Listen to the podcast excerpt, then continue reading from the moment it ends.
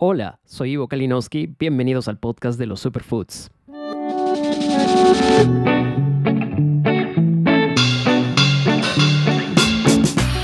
Un espacio donde hablaremos sobre los alimentos que están cambiando nuestras vidas y al mundo, y muchos de ellos tienen su origen en nuestro hermoso Perú. Acompáñanos en este nuevo episodio a descubrir juntos nuevos conocimientos.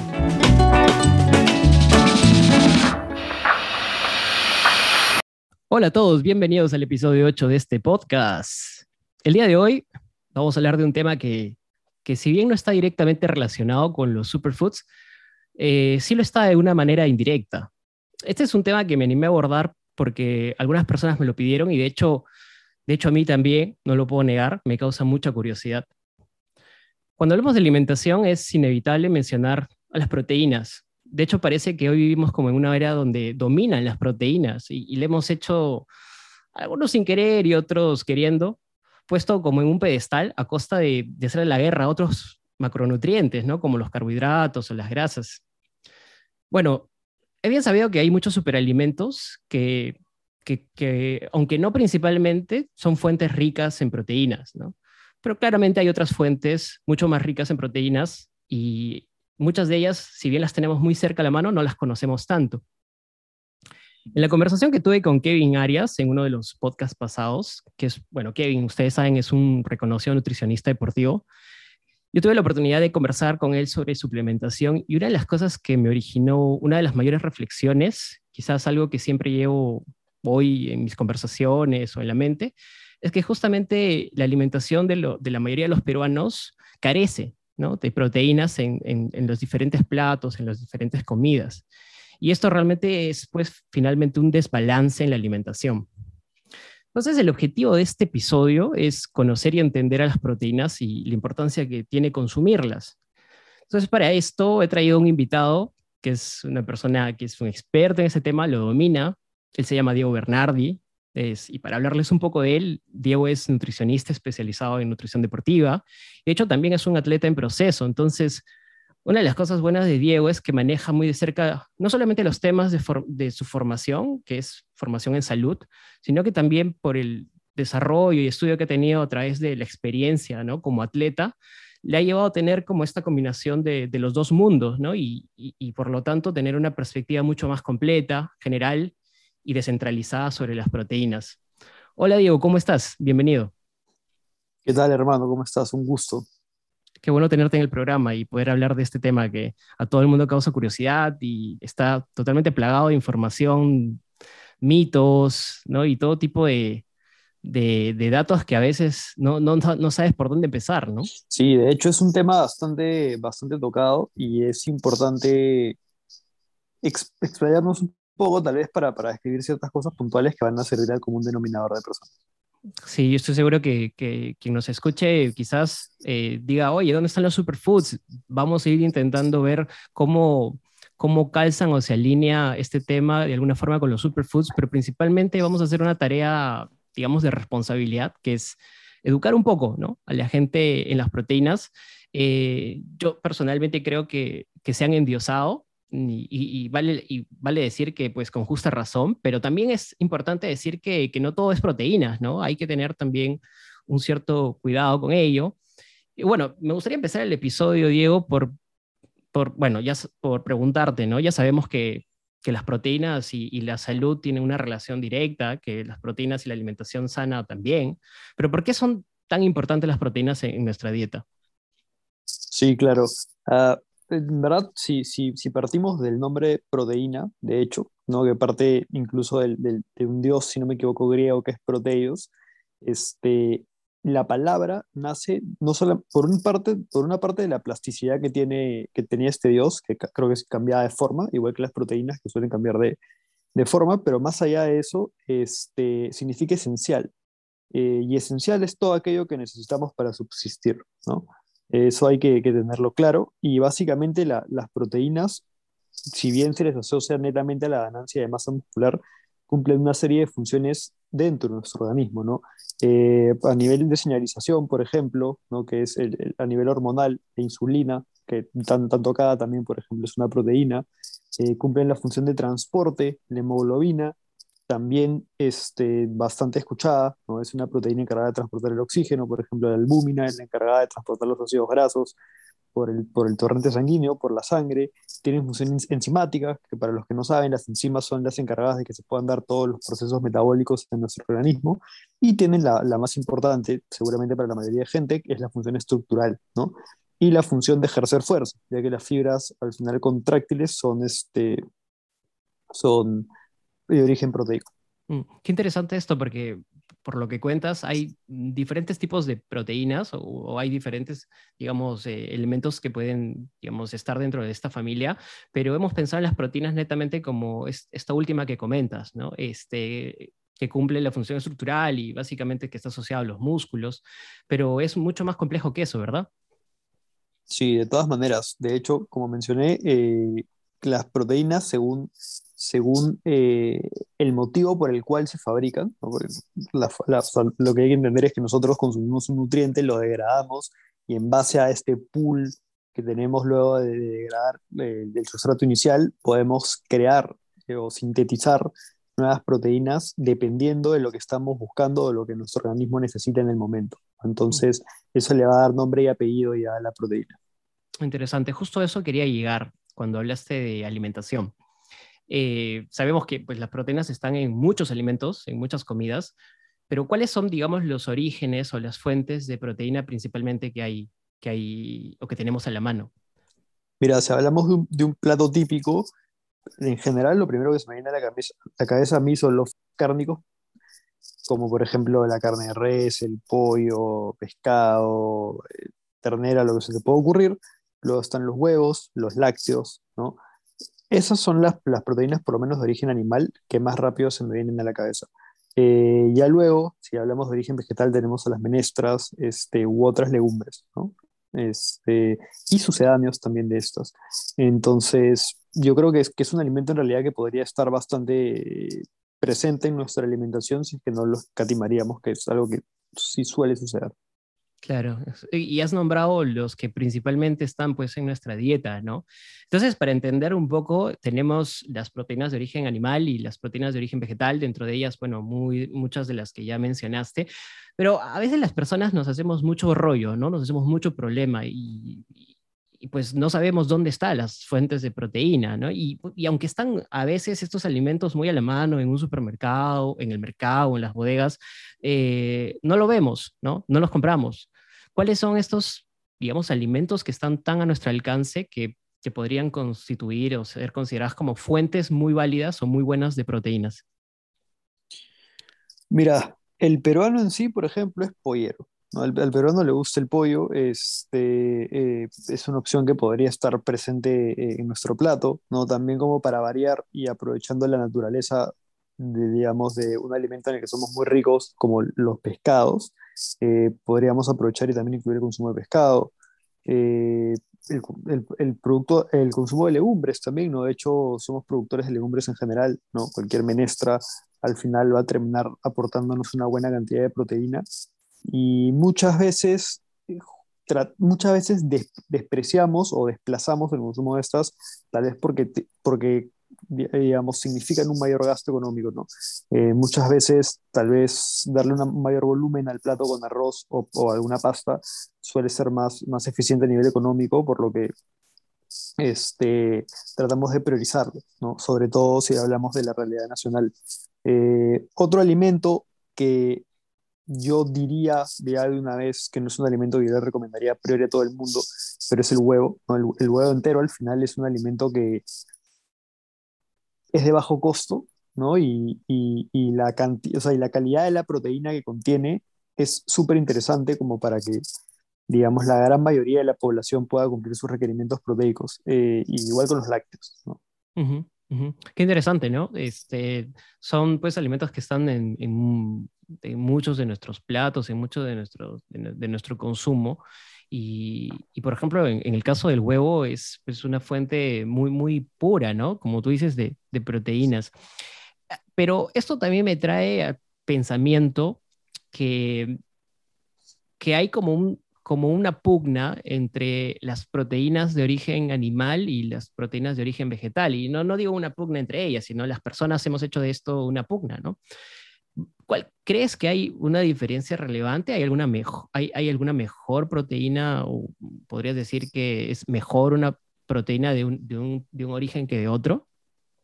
Sí, mira, si hablamos de eficiencia, por lo menos de cara a la ganancia de masa muscular, voy a explicar un par de puntos súper rápido. Este, la ganancia de masa muscular está supeditada a que la síntesis de proteína, que es la creación de, de, digamos, nuevas proteínas, supere a la degradación de proteínas. Eso lo puedo explicar después, pero ojo que la degradación de proteínas no es algo malo, entonces no tenemos que evitarla como se suele pensar. Ahora, eh, el perfil de aminoácidos que contiene las proteínas de origen animal es más completo. Por ende, imaginémonos a los aminoácidos como ladrillos. Si tú quieres construir una pared, ya quieres que todos los ladrillos encajen perfecto.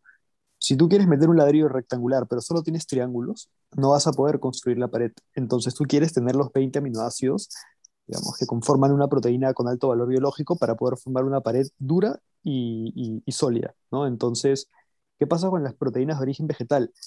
Que por un lado suelen tener una menor cantidad de, aminoácidos, no suelen ser carentes en algunos, ¿no? Por ejemplo, los, los cereales, si no me equivoco, son carentes en lisina y las menestras en metionina. No, es la típica mezcla que te dicen de, lentejas con arroz, justamente para complementar. Este, Por lo que no llegan a tener la misma calidad. ¿no? Además, lo que suele pasar con la proteína de origen vegetal es que tiene fibra, ¿no? Este, o algunos fitatos que son antinutrientes, entre comillas, que lo que van a hacer es perjudicar un poco la, digestibilidad de, la proteína en sí y por ahí se puede perder cierto, cierta eficacia, Pero lo que se sabe hoy en día es que la proteína de origen vegetal puede, ser, puede llegar a ser igual deficiente. Hay que tener un poco más de cuidado si es que vamos a basar nuestra dieta solamente en ella. Y hay que tratar de comer con mayor diversidad, ¿no? No es como comerme un bistec, sino si voy a basarme un poco más en origen vegetal, tal vez tenga que mezclar algunas fuentes distintas para completar ese perfil de aminoácidos que te estoy mencionando. Y casi siempre, digamos, a, paridad de, proteínas, si yo te hablo de 20 gramos de proteína derivadas de pollo y 20 gramos de proteínas derivadas de lentejas, los 20 gramos derivados de pollo van a tener una mayor estimulación de esta síntesis de proteínas que los 20 gramos de proteína derivados de la lenteja. Entonces, probablemente lo que a mí me interesa sea meter 40 gramos de esta proteína derivada de la lenteja y ahí va a haber paridad en la, en la elevación de la síntesis de proteínas, ¿no? que al final es lo que estamos buscando. Interesante. Y creo que es ahí donde, por ejemplo, pueden entrar algunos alimentos llamados superalimentos para complementar ¿no? esta absorción de proteínas o esta construcción eh, desde, desde, desde la parte vegetal, porque, por ejemplo, tenemos información de que la quinoa, la kiwicha son, son de hecho eh, cereales que sí tienen algunas de las de, de, los, de, los, aminoácidos que no tienen otros, ¿no? otros cereales, más de uso corriente o de, de uso común.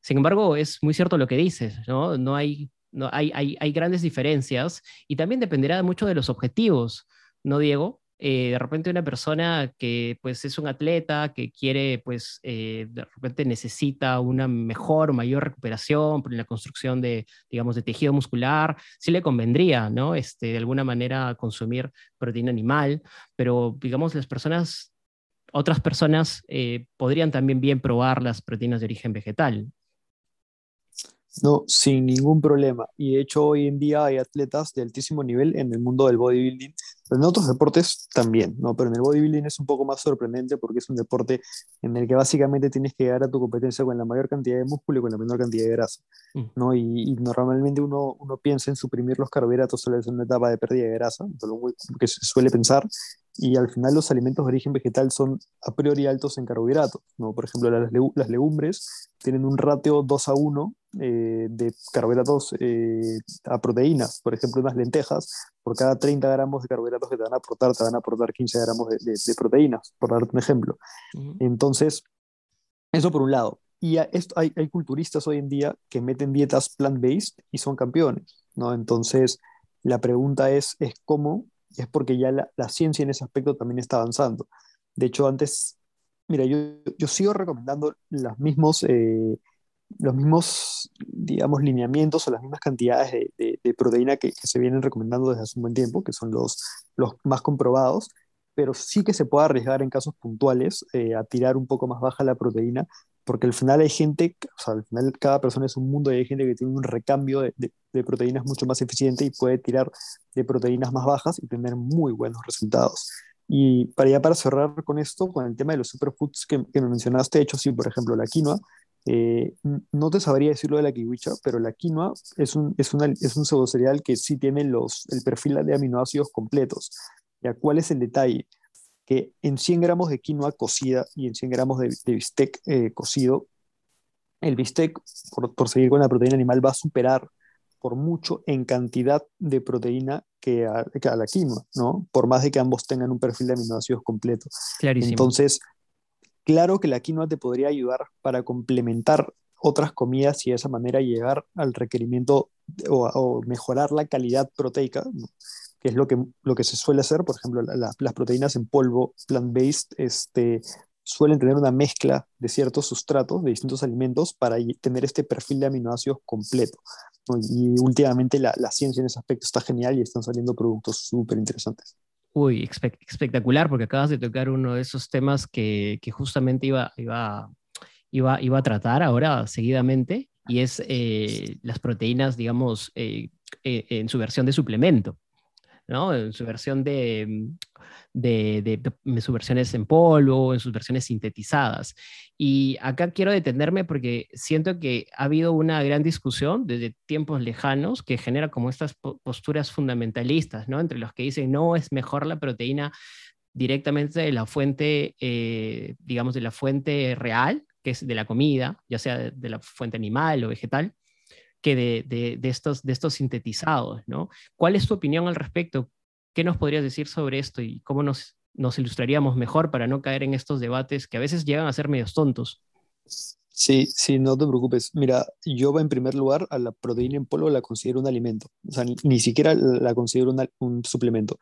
Eh, de hecho, no es como otros suplementos como la creatina y la, y la, cafeína, ¿no? que podrían tener un, rol ergogénico, entendiendo la palabra ergogénico como un aumento en el rendimiento, sino la, la, proteína lo único que nos va a permitir es llegar a nuestros requerimientos proteicos diarios, ¿no?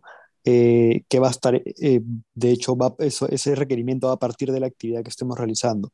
Este, y, y la razón por la cual la gente toma proteína y tiene resultados, ¿no? que yo tomé esa proteína y gané dos kilos de músculo, es porque, o, yo tomé esa proteína y perdí peso, no es porque hay algún efecto eh, extraordinario o erogénico de la proteína, es que simplemente, o tal vez no estabas llegando a tus requerimientos con la comida y ahora sí estás llegando, ¿no? O tal vez estás reemplazando una comida por un batido, que es algo que se suele hacer, y estás en déficit calórico, entonces estás perdiendo peso, ¿no? Que es lo, lo que estabas buscando. Además de que, de que te va, te va, a dar saciedad, porque al final la proteína es el macronutriente que tiene mayor poder de saciante. Entonces, evidentemente, si añadimos este, un batido proteico, nos puede dar mayor saciedad. Eh, y ya para cerrar también esta idea, eh, la whey protein, por ejemplo, la proteína de suero de leche, es la proteína con mejor digestibilidad y con mayor biodisponibilidad en el mercado. ¿no? Entonces, es, es, más, casi todos los estudios que se hacen sobre, sobre absorción proteica, síntesis proteica y todo lo que te he mencionado anteriormente, se hace con, con la whey protein como gol estándar. Entonces, si hablamos de calidad, es la mejor proteína que existe, ¿no? Este, pero no habría por qué tenerle miedo. De hecho, no, no conozco, yo no conozco un contexto en el cual alguien le, yo le diría, sabes que no tomes proteína de suero, a menos que tal vez seas intolerante a la lactosa, pero puedes optar por, por, por, una proteína aislada, ¿no? que es mal llamada isolatada de vez en cuando porque viene de la traducción en inglés que es isolate, entonces la gente suele meterle isolatada, pero el nombre es aislada. ¿no? Eh, es, claro, suelen ser muy bajas en lactosa o a veces ni siquiera tienen lactosa o vienen con una enzima lactasa que lo hace amigable para la gente intolerante. Eh, o tenemos las opciones plant-based, por último, ¿no? Este, entonces, nada que temerles, eh, tampoco se trata de endiosarlas y pensar que por consumirlas vamos a, a, tener un gran cambio, pero pueden, pueden cuadrarse en cualquier dieta y yo las suelo recomendar por sabor por practicidad, ¿no? Si estás cansado de los huevos en el desayuno, pucha, hazte, un, una avena con proteína, o si trabajas y estás cansado de llevar un tupper, llévate una fruta y, un, batido, ¿no? Claro, porque tampoco es cuestión de, o sea, a, ver, a veces pasa que las personas agarran eh, una proteína, se compran una proteína y reemplazan alimentos, ¿no? Y creo que esa no es la idea, ¿no? La idea es que podamos llegar con, estos, con, e, con, estos, con estas proteínas a nuestros requerimientos del día. Y claro, y también nos sirva para reemplazar a veces aquello que de repente podríamos variar o alternar, pero creo que no, no podemos irnos por ideas como ya con esto no como lo otro, ¿no? Entonces, eh, creo que eh, ahí la clave está en el balance, pero también una, una, una buena asesoría, ¿no? Totalmente de acuerdo. Lo, lo, que suele pasar es que la gente no sabe por qué está consumiendo un suplemento. O sea, yo me compro creatina y no sé por qué lo estoy consumiendo. No sé qué debería pasar cuando lo consuma. Hay gente que toma creatina y dice, sí, voy dos días y he ganado masa muscular o me siento mucho más fuerte, cuando el efecto se, se da a partir de las tres semanas, ¿no? Y lo que estás sintiendo al, al comienzo es placebo pero yo creo que una, una educación eh, previa con un profesional eh, que te explique, hoy estás tomando esto por este motivo, te puede ayudar a, no caer en ese tipo de errores. Eso me hace pensar también en las personas que, bueno, se matriculan y justo en estas épocas la gente se matricula más o se mete a los gimnasios porque está pues con la cabeza de llegar al verano y que está con la cabeza de, de, ¿no? de, mejorar un poco esa mala dieta que ha tenido durante los últimos meses. Y cuando se meten al gimnasio, una de las primeras cosas que hacen eh, además de, asimilar un plan de entrenamiento, es empezar a, hacerse de estos, digamos, de estos productos. Y, hay una idea de que el consumo de proteínas está asociado con perder peso. Eso es una idea que, y bueno, eh, lo he escuchado muchísimo, muchas personas siempre me lo han preguntado o, lo, he escuchado mientras que lo comenten, ¿no? Entonces, ¿hasta qué punto esto es verdad? ¿no? Y ¿Y, qué consecuencias tendría que una persona, por ejemplo, se exceda consumiendo proteínas, ¿no? por esta idea de, que les va a ayudar a bajar de peso? Perfecto. Mira, es un tema bien bonito. De hecho, eh, los principales, bueno, en primer lugar, lo, que va, a, lo que va a, llevarte a perder peso es el déficit calórico, ¿no? Que básicamente es que, que tu ingesta calórica sea menor a tu gasto calórico diario. En ese entorno, tu cuerpo comienza a utilizar los depósitos internos de energía, entendidos como la grasa almacenada, y comienzas a perder peso. Entonces, eh, ¿por qué la proteína o por qué un macronutriente puntual nos ayudaría a la pérdida de peso? Básicamente, por lo primero que mencioné, porque es el macronutriente junto a la fibra que produce mayor saciedad. Entonces, probablemente el tener menos hambre durante comidas te lleve a un déficit calórico.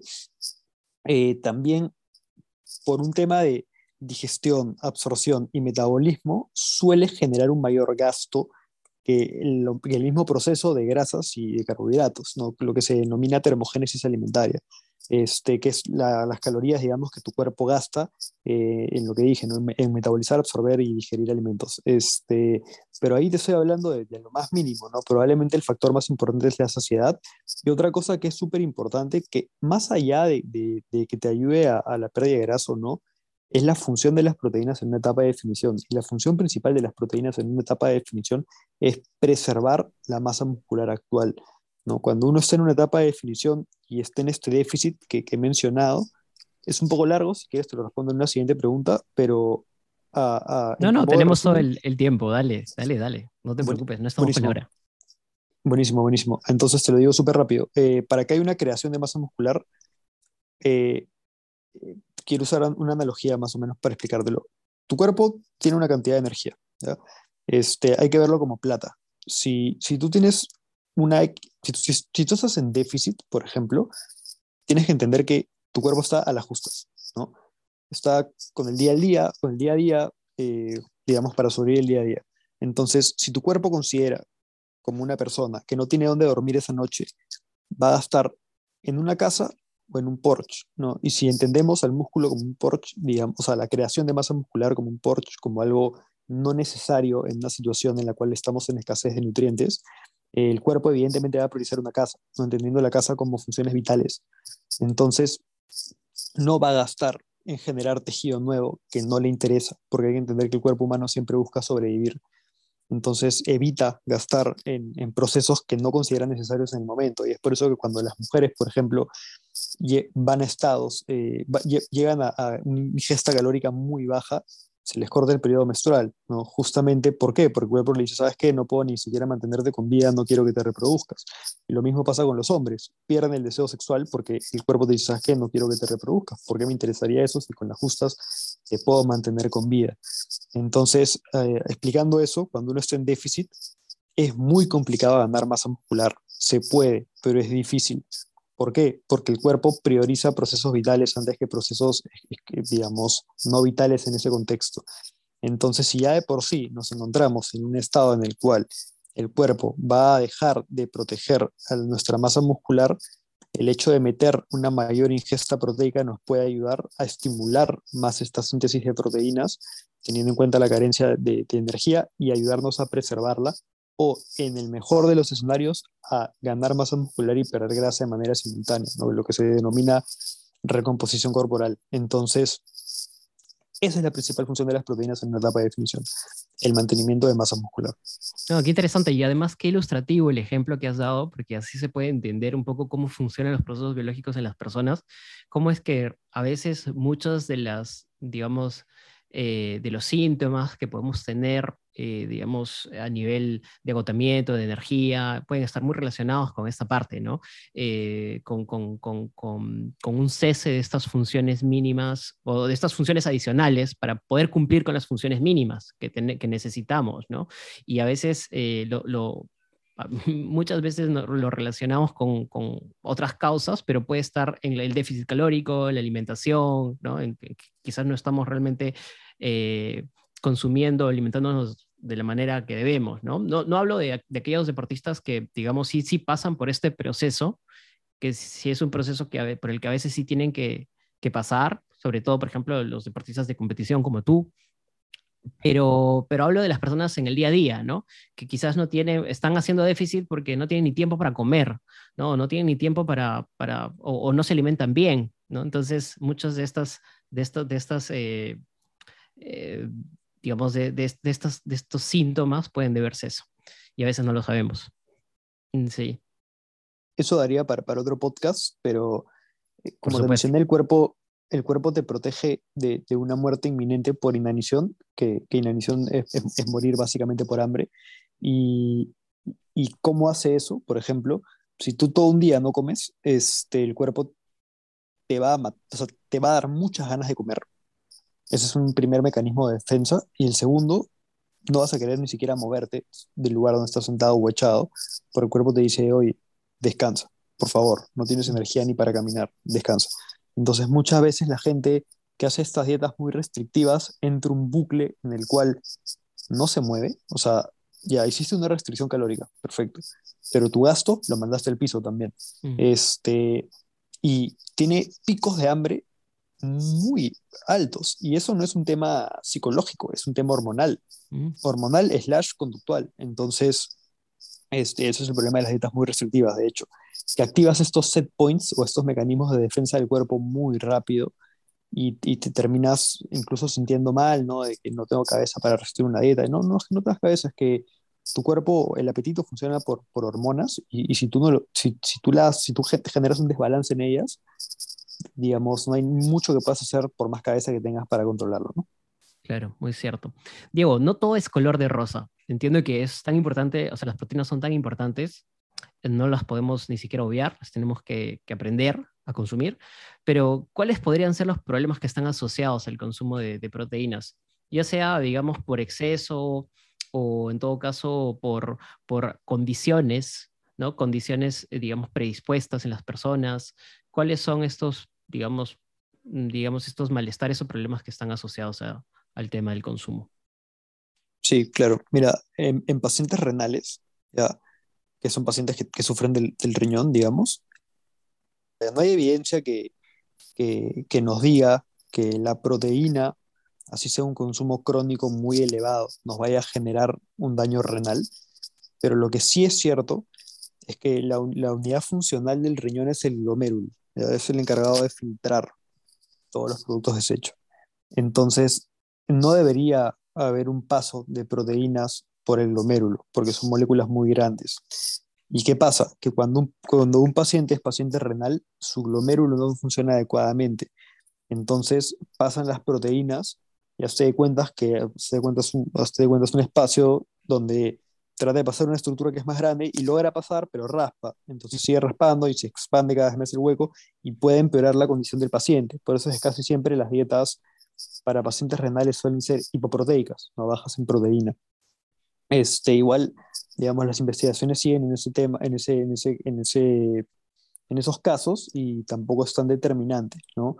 Eh, y otro contexto, porque incluso hay estudios bien bonitos de gente a la cual se le lleva un superávit, un superávit muy elevado eh, de proteínas, en algunos casos incluso, mm, bueno, entrenando, ¿no? Y hay una ganancia de masa muscular, eh, a diferencia de otros que, que, tenían el mismo superávit, pero con otros macronutrientes como carbohidratos o grasas, ¿no? En donde la, la ganancia de grasa es notoria. En cambio, en estos, en estos pacientes en los cuales se les sometía a una a una dieta hiperproteica, mm, igual con un superávit, eh, había igual una ganancia de grasa, pero era mucho mayor la ganancia de masa muscular que podían tener. Eh, hay estudios hasta de 4.5, 4.4 creo gramos por kilo de peso de proteína, que es una barbaridad, durante dos años, si no me equivoco, y no se han visto efectos secundarios algunos. Pero ¿cuál es el problema? ¿Ya? Y principalmente si hablamos de proteínas de origen animal, que, eh, digamos, las proteínas de origen animal, al ser de origen animal, suelen ser altas en grasas saturadas. O tal vez no tan altas, ¿no? pero si comemos una barbaridad, termina así aportándonos una cantidad considerable. Y las grasas saturadas están totalmente relacionadas con la enfermedad cardiovascular. Entonces, por ese lado podrían traernos problemas. Ahora, es lo mismo, las proteínas es bien difícil que se almacenen como grasa, porque el cuerpo le gusta ser eficiente y transformar la proteína en grasa no es algo eficiente. Entonces, lo que suele pasar es que si tú comes una, si tú solo comes carne, ya, solo comes parrilla todos los días y subes de peso, no es porque la proteína se esté almacenando como grasa, es porque todos los filetes que te estás comiendo tienen un montón de grasa. Entonces, por más de que la proteína tal vez se lleve ese superávit, lo que estás almacenando es la grasa eh, intramuscular de, de, de, la proteína que estás comiendo. Qué importante lo que has dicho, porque he escuchado mucho, mucho, de forma muy recurrente este, esta idea, que podríamos decir que es un mito, de que cuando consumes muchas proteínas se almacenan como grasas.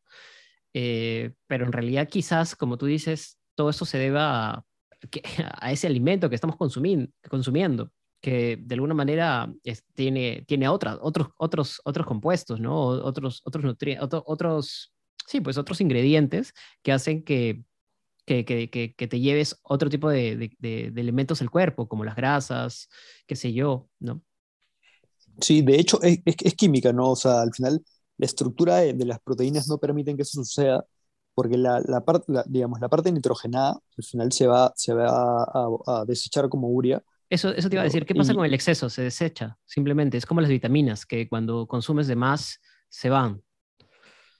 O sea, sí, pero no. La parte nitrogenada, como te digo, que es una de las de la parte de la estructura química de la proteína, se, se desecha como, como urea pero la, como ácido úrico, no, no, no, no, lo tengo muy claro ahorita, se me ha olvidado, pero el, el, cuerpo, el, digamos, la estructura carbonatada, ¿no? que, es, que es la otra parte de la estructura de, de, de las proteínas, puede convertirse en carbohidratos mediante un proceso que se denomina gluconeogénesis, ¿no? que es la formación de nueva glucosa la síntesis interna de glucosa mediante otros productos que no sean derivados de carbohidratos, como es el caso de, las proteínas, es el ciclo, si no me equivoco, de la alanina glucosa, donde a, a partir de un, de un esqueleto eh, carbonatado de la proteína se genera glucosa. Y como te digo, e, esa glucosa podría almacenarse como grasa, este, teniendo en cuenta que la glucosa después se transformará en grasa pero es muy poco eficiente para que el cuerpo lo, lo, lo realice, en verdad. ¿no? Tendría que deberse de repente alguna condición genética en la persona, alguna situación, digamos, atípica para que el organismo haga este proceso y en todo caso este, suceda, pero no es como el común de, de, de las ocasiones, ¿no? No, es muy difícil que venga una persona y te diga, yo he subido de peso por comer proteína. ¿no? Probablemente yo le diría, no es así, has subido de peso por las grasas que acompañan a la fuente de proteína que estás comiendo. Porque carbohidratos, no, a menos que estemos hablando ¿no? de, de proteína de origen vegetal. Excelente. Diego, hablemos de ocasiones de consumo, que es algo que a mí me interesa explorar mucho. Y para esto me gustaría dividir este tema en dos, dos partes. Y en la primera parte me gustaría entender, bueno, tú eres un atleta y le dedicas mucho de tu tiempo al deporte, a, este, a, este, a esta pasión que tienes. Eh, y obviamente sabemos que pues las proteínas están bastante relacionadas con la práctica deportiva y es importante. Ya sabemos que por, por, todos estos beneficios que nos has contado. Pero si una persona no hiciera deporte, también es importante las proteínas. ¿Qué, qué otras actividades fuera, digamos, de, de, este mundo del deporte tienen relación o están asociadas a una necesidad de consumir proteínas, por ejemplo? Sí, claro. Eh, mire, o sea, en primer lugar, yo, yo sí con mis pacientes por lo menos suelo mencionarles que es indiscutible el hecho de hacer ejercicio. ¿no? Entonces, partiendo de ese punto, debería haber igual un consumo proteico eh, prudente. Después, en gente sedentaria, eh, o sea, es que últimamente la evidencia dice que incluso te puede ir bien con un 0.6 gramos por kilo de peso, así que ya al día de hoy no sé, pero igual yo trato de tirar siempre por encima de 1.2, mm. ¿ya? Este, principalmente en gente que ya pasa los 30 años. ¿Por qué? Porque suele suceder que a partir de los 30 años hay un declive hormonal, ¿no? Eh, que lleva a que tu síntesis de proteínas, que es lo que te mencionaba al inicio, no se eleve tanto como se elevaba antes frente a un mismo estímulo. Entonces, justamente lo que hay que hacer ahí es meter un poquito más de proteína para compensar, eh, digamos, la, la, la, propia disminución fisiológica que se da por el paso de los años, ¿no? que, que, si es que no se sopesa, podría derivar en sarcopenia, ¿no? que es la pérdida de masa muscular que justamente se va dando por el tiempo. Que esta problemática cuando las personas llegan a la tercera edad, ¿no? Porque es muy difícil que la puedan recuperar. Ahí se vuelve crítico porque la sarcopenia viene acompañada de la dinapenia, que es la pérdida de fuerza, y, ambas generan una pérdida de funcionalidad, lesiones. Las lesiones te llevan a encamamiento, el encamamiento te lleva a pérdida de masa muscular y se vuelve una, una vez más un círculo vicioso, un bucle que te lleva a, a un deterioro y al final a la muerte, pues, ¿no? Este, no sé, es muy común que un adulto mayor después de una fractura grave que lo lleve a estar encamado fallezca al poco tiempo, que suene duro, y justamente suele pasar por el tema de que hay una pérdida de masa muscular bastante grave hay que entender que el músculo es nuestra primera defensa frente a cualquier enfermedad que nos pueda agarrar.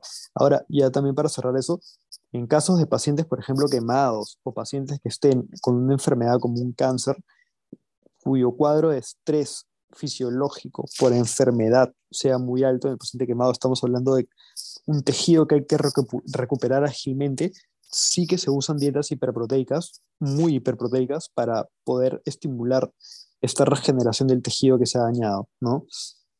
También en lesiones, en lesiones justamente, mayor aún si es que hay un encamamiento de por medio, es importante meter mayor eh, cantidad de proteínas porque al final se suelen perder, se suele perder masa muscular por una falta de estímulo, ¿no? Porque también ya para cerrar hay que entender que si es que solo se necesitaría de proteínas para ganar masa muscular, cualquiera que se embuta una cantidad abismal sería un fisioculturista, ¿no? Y lamentablemente no es así.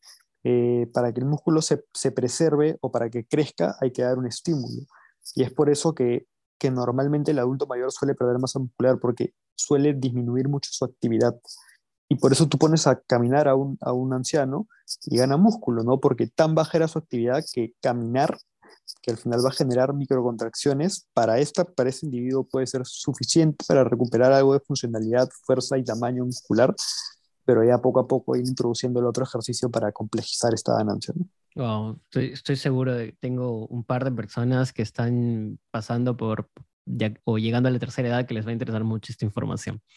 Y la otra parte, hablando de ocasiones, es eh, eh, no sé cuán, cuán verdad será, pero también es, te traigo otro de los mitos o en todo caso cosas que se dicen sobre las proteínas con relación a los horarios, ¿no? Y se dice que a veces es más eficiente consumir proteína en determinados momentos del día, ¿no? Según tú o en tu conocimiento, ¿hay realmente alguna diferencia relevante o científicamente probada que nos indique que es mejor consumir proteínas, por ejemplo, en las mañanas o en las noches? Eh, ¿Cuál es, tu opinión? Sí, perfecto. Mira, en primer lugar, quisiera dejar en claro que lo más importante es el total de, proteína ingerida a lo largo del día. ¿no? si tu objetivo es ganar masa muscular, siempre y cuando te mantengas entre 1.6 a 2.3 gramos por kilo de peso, probablemente ya estés eh, dentro de, lo, del 80% de, de, de, lo que tenías que hacer para ganar masa muscular. Eh, evidentemente entendiendo que estás entrenando. ¿no? Este, e, en una etapa de definición, tal vez te interese tirar de un 2,2 hasta un 3, 3.1, incluso en algunos contextos para, para, como te mencioné, evitar que haya esta pérdida de masa muscular o para tratar de ganarla, mientras estás en definición. Este, sí, entonces este, yo consideraría que hay dos momentos en el día en el cual a mí me parece más interesante consumir proteína. Eh, me interesa mucho que haya un buen consumo de proteína o antes o después del entrenamiento, ¿no? Quizás después podría ser una de las ingestas proteicas más grandes, ya que eh, se ha visto que tal vez después de entrenar pueda haber, o sea, pueda que la síntesis de proteínas alcance un pico un poco mayor a lo que podría alcanzar, eh, digamos, a lo largo del día. O sea, si según eso, según lo que dices, si por ejemplo una persona entrena muy temprano en la mañana, se levanta y lo primero que hace es ir a entrenar o hacer alguna actividad deportiva, de repente su desayuno podría ser pues un desayuno lleno de proteínas para poder, digamos, eh, darle al cuerpo toda esta, esta cantidad que requiere y si por alguna otra razón la persona pues entrena en las tardes o en las noches, quizás en la cena podría ser una buena oportunidad. Estoy entendiendo. Sí. Estoy entendiéndolo así.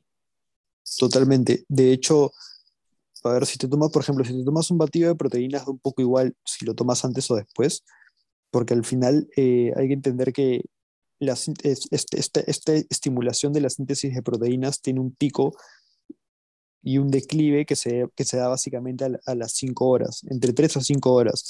Es por eso que se recomienda estas, estas 3 o 5 comidas diarias, ¿no? porque hay esta diferencia entre 3 o 5 horas entre comida y comida.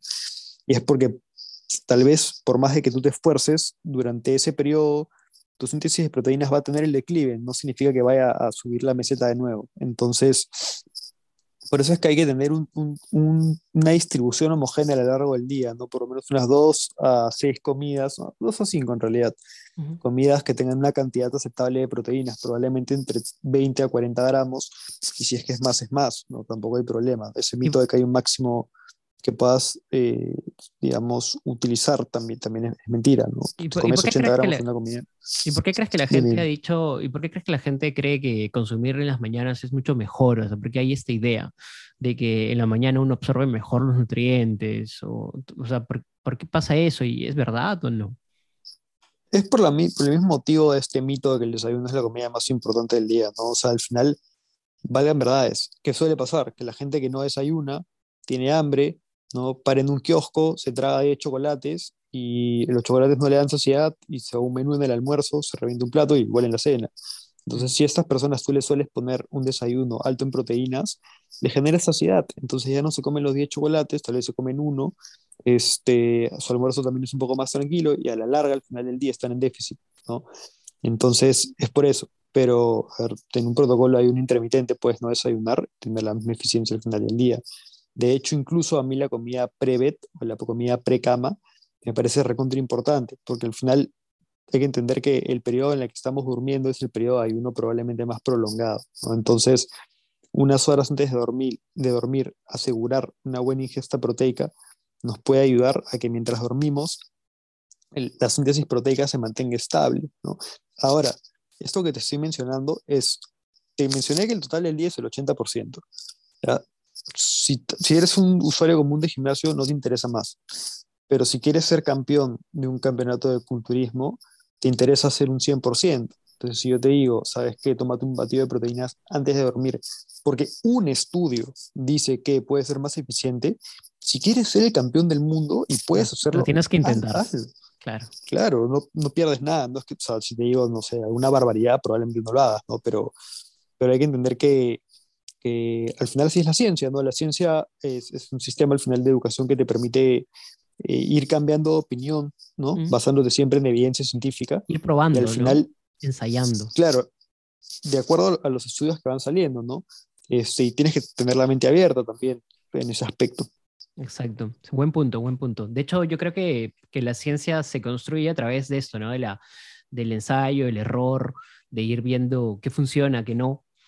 Eh, y es como tú dices, yo creo que cuando llegas a un, a un nivel muy alto en la competición o quieres apuntar a ser el mejor del mundo en cualquier cosa, eh, tienes que probar las cosas y a veces pequeños cambios o pequeñas modificaciones generan pues realmente grandes, grandes este, resultados.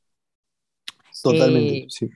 Diego, para, para, cerrar esto de las ocasiones de, de, consumo, me pongo a pensar también en las edades, ¿no? Entendiendo que el ser humano pues pasa por diferentes etapas de su desarrollo evolutivo, eh, cuando es niño, cuando es adolescente, es joven, es adulto, es de tercera edad. ¿Cómo cambia el consumo? ¿Cómo debería cambiar el consumo de las proteínas durante este viaje? ¿Hay realmente edades donde requerimos más, menos proteínas? ¿Qué, qué piensas tú? Sí, el adulto mayor y en realidad a partir de los 30 años el consumo proteico debería ser mayor. Eh, justamente porque por el declive hormonal que te mencioné hace un, momento, hay una mayor, o sea, a ver, lo que tenemos que buscar para evitar la, pérdida de masa muscular es un balance proteico neto positivo. Y el balance proteico neto positivo que consiste en que la síntesis proteica supera la degradación proteica, ¿no? Si la degradación proteica supera a, la síntesis, hay atrofia muscular, que la atrofia muscular se entiende como pérdida de masa muscular. Entonces, una vez más, no hay mucho que se pueda hacer para evitar la atrofia muscular y tampoco tiene sentido, perdón, la, la degradación proteica. ¿Por qué? Porque hay que entenderlo como un, un, turnover que hay constantemente en el organismo. O sea, sigamos con el ejemplo de la pared. Yo quiero, o sea, una proteína hay que verla como una pared y los aminoácidos como los ladrillos. Si yo quiero eh, que mi pared de ladrillos sea la más grande del mundo, si tengo ladrillos podridos, mi pared se va a derrumbar en cualquier momento. Entonces necesito que haya una degradación, una limpieza de esos ladrillos y que digamos, se limpien y, gracias a esta limpieza yo tengo un pool de aminoácidos eh, nuevos con los que pueda crear proteínas de calidad nuevas una vez más, ¿no? Entonces, y eso sí es importante porque en el caso a veces de adultos mayores en el caso de encamamiento, sí puede ser interesante parar un poco la degradación proteica porque a veces está muy acelerada, pero eso es otro tema. La cosa es que lo que queremos es estimular la síntesis. Entonces, probablemente tirar cantidades de proteínas mayores, ¿no? en adulto mayor tal vez por arriba de 1.5 hasta llegar a 2 gramos por kilo de peso, puede ser interesante. Pero lo que hay que entender es que si bien, como te mencioné, un adulto mayor que viene a hacer nada puede ganar masa muscular caminando, o sea, al final lo que debería ser un adulto mayor es hacer ejercicio y tampoco fragilizarlo en el sentido de sí, hasta chi, sino tal vez tratar de, hacerlo entrenar fuerza, ¿no? Pesas, porque al final, y quiero, quiero que esto quede muy claro, este, porque viene desde un niño de 10 años, una persona de 99 años, eh, lo que tú haces al, al entrenar eh, musculación en un gimnasio es de alguna forma someter a tu fibra muscular o a tus fibras, principalmente a las contráctiles, que son las de actina y miocina, a contracciones a las que no están acostumbradas. Entonces tu cuerpo dice, ah, caramba, ¿qué me están haciendo? ¿No? ¿Qué hago? Y hay que entender que la ganancia de masa muscular es un proceso adaptativo. Tu cuerpo dice, a ver, yo no pude aguantar eso lo que me sometieron el otro día. Entonces yo necesito que mis fibras sean más grandes, más gruesas. Añado aminoácidos y aumento su tamaño. Entonces hay que entender que lo que es el entrenamiento de esfuerzo es un sensibilizador y un dirigidor de sustratos a, a, a la zona a la que yo deseo. Por ejemplo, si yo hago bíceps, probablemente lo que voy a conseguir es que mis ingestas a lo largo de ese día y días próximos haga que la proteína que estoy comiendo vaya, o, una parte, vaya dirigida a la síntesis de fibras musculares a nivel del bíceps. Entonces, un adulto mayor tiene que entrenar, tiene que entrenar fuerza y tiene que, que, que, comer más proteínas justamente para, para preservar su masa muscular o para recuperarla. Y para realizar esas funciones que mayormente son más difíciles que, que, las personas de la tercera edad puedan hacer, ¿no? Como levantarse de una silla, levantarse de una cama, o sea, entrenar de repente en función quizás de, de estos, eh, de estos músculos que necesitan para realizar estas funciones, ¿no? Eh, de acuerdo. Exacto. Bueno, yo quería ir cerrando un poco este podcast que ha estado tan interesante y que realmente me ha abierto los ojos. Yo, yo creo que, que sí, sí tenía una idea, pero ahora me veo un neófito en el tema de, de, proteínas, pero realmente me pareció muy interesante los datos. Estoy seguro que mucha gente lo va a valorar, lo va, lo va, lo va a recibir con mucho, con mucho entusiasmo. Pero bueno, quería cerrar con una última pregunta, que eso sí me lo han preguntado mucho eh, y, y, nunca sé qué responder, ¿no? Porque valgan verdades, pues mm, no sé si, si, si hay realmente una información que atañe a esto, pero ¿quiénes deben consumir proteínas más, los hombres o las mujeres? O en realidad es a ambos por igual. ¿Hay alguna explicación al respecto de esta pregunta? ¿Por qué usualmente surge tanto? Sí, claro. Mira, en un inicio se decía que las mujeres eh, necesitaban de una menor cantidad de proteínas para estimular la síntesis de proteínas. Eh, al día de hoy yo te puedo decir que ambos deberían comer la misma cantidad por kilo de peso. ¿ya? Lo mismo que te dije, 1.6 a 2,2 es igual. Pero ¿qué pasa? Que si hablamos de mujeres y hombres así a nivel global, los hombres van a comer más calorías que las mujeres porque casi siempre un hombre es más pesado que una mujer, casi siempre. Yo ahorita estoy pesando poquísimo y creo que mi enamorada pesa un kilo menos que yo, entonces, por, o sea, por lo mismo que estoy definido para la competencia, entonces básicamente nuestro requerimiento es el mismo, ¿no? Pero en el caso, digamos, de lo que suele ser común, yo te podría responder, sí, un hombre va a comer más proteínas, pero va a haber igualdad en gramos por kilo de peso. Y la verdad es que no hay, no hay, no hay ninguna, ningún argumento, por lo menos fisiológico, que nos diga que, que debería haber una diferencia en esto, ¿no? Interesante, interesante. Bueno, Diego, muchas gracias por, por haber estado en este episodio. Yo quisiera que puedas invitar a las personas a que te sigan, a que de repente puedan contactar contigo, quizás para alguna oportunidad de asesoría o alguna oportunidad en el entrenamiento y así puedas, digamos, un poco darte a conocer a, a más personas. Buenísimo, sí, de hecho, muchas gracias a ti por invitarme, ha estado buenísimo este podcast, a mí me encanta compartir eh, información con, con, la gente, es una de las cosas que más me gusta. Eh, considero que el conocimiento debe compartirse siempre y de hecho te felicito porque tu podcast es una ventana para que esto suceda. Eh, y nada, me pueden encontrar en, mi Instagram, que es Diego Bernardi Esp, si no me equivoco, bueno, de mi nombre, que es Diego Bernardi Espinosa. o no, es Diego Bernardi E, creo, que es Diego Bernardi Espinosa al final. Este, y si no, en el Instagram de Culturística, ¿no? que es una página de asesorías de diseño y entrenamiento que manejo, donde más allá de, las asesorías, nos, estamos trabajando un poco en divulgación. Entonces pueden encontrar eh, contenido bastante interesante, tanto de nutrición como de entrenamiento, y muchas de las cosas, por ejemplo, de las que he podido decir en este podcast. Buenísimo. Y gracias por también compartir información respecto al, al, al entrenamiento, porque también es otra área donde da para otro podcast, pero pero, es, pero creo que esa tan llena también de, de información falsa y, de muchas ideas preconcebidas que creo que es muy importante educar, ¿no? Sí, olvídate, olvídate. Sí, perfecto. Muchas gracias, Diego. Muchas gracias por estar aquí. Y nada, este ha sido todo el episodio de hoy. Gracias por escuchar. Y si les gustó, compartan con sus amigos y familia. Y no se olviden de seguir nuestro Instagram, donde encontrarán extractos, información relevante y complementaria sobre los superfoods que están cautivando al mundo.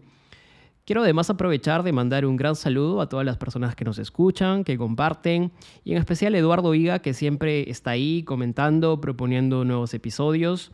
Eduardo, estoy al acecho del dato del Kushuro y de tu recomendación, solo que no he tenido éxito estableciendo contacto. Espero poder hacerlo en los próximos días. Bueno, un abrazo a todos.